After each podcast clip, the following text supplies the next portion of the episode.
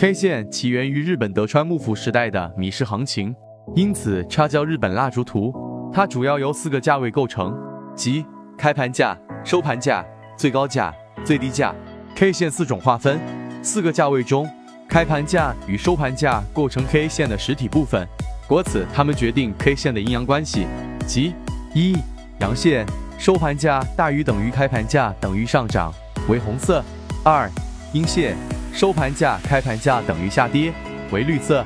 一、四个价位相同时，叫做一字类型。二、涨跌比例处于土百分之零到五的，叫做小阴线或小阳线。三、涨跌比例处于初百分之五到七的，叫做中阴线或中阳线。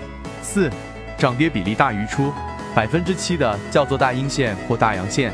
K 线结构意义：一、上影线，阳线时。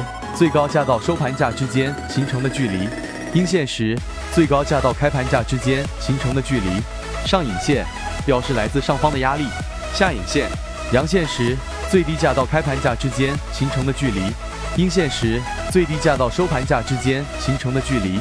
下影线表示来自下方的支撑力。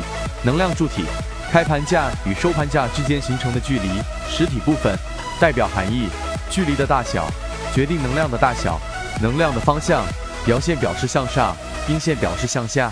K 线顶底特征，根据上述 K 线的性质特点，我们可以简单得出股票顶部或底部的 K 线特征：一、顶部特征，常常上影线，大中阴线，因为上影线表示压力，阴线表示能量向下；二、底部特征，常常下影线，大中阳线，因为下影线表示支撑力，阳线表示能量向上。